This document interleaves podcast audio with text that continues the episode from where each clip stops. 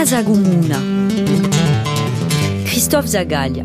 André Agostini, bonjour. Bonjour. Vous êtes le maire de Volpaiolo dans la Coustère. Volpaiolo aujourd'hui, vous pouvez nous faire une présentation, une carte d'identité de, de votre commune?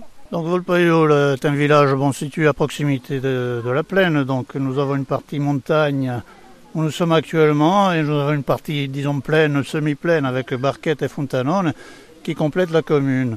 Qui fait que c'est une commune qui se développe, qui, où il y a beaucoup de jeunes, beaucoup d'installations, une école qui est très fréquentée. Voilà, c'est, c'est, une commune en, en expansion, euh, à la fois démographique et économique, donc euh, une commune euh, qui a un avenir. Bien qu'étant dans le rural, c'est une commune qui se porte bien, on va dire, de ce point de vue-là. Dernier projet structurant de, de votre commune, c'est le réseau potable de Barquette qui a été réhabilité. Oui, alors le réseau potable de Barquette a posé énormément de problèmes, puisqu'on avait toujours des tuyaux en amiante qui, qui assuraient la distribution. Ces tuyaux avaient des, ruptures importantes, donc il a fallu investir. C'était un gros investissement autour de 600 000 euros. Et euh, on l'a finalisé donc récemment, ce, ce projet. Hein. C'était le gros projet de la mandature.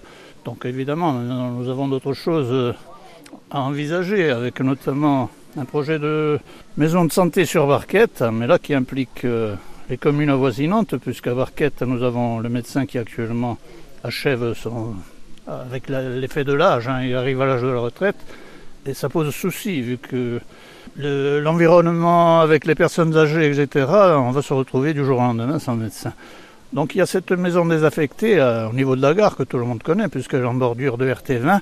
On envisage, euh, avec le soutien de la collectivité et puis des mairies environnantes, d'installer un pôle de santé. Alors l'essentiel étant d'arriver à installer un pôle médical avec des médecins et puis euh, d'autres personnes intéressées, infirmiers, kinés éventuellement.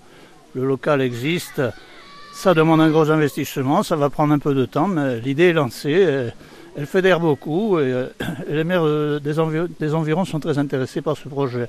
Donc ce serait un des gros projets. Voilà. En plus des petits projets qui accompagnent la vie des communes, hein, la réfection de l'éclairage public, le passage en LED, etc. Merci euh, André Agostini, on rappelle que vous êtes le maire de Volpaillot dans la Coustère. Merci, merci, merci à vous. À bientôt, au revoir.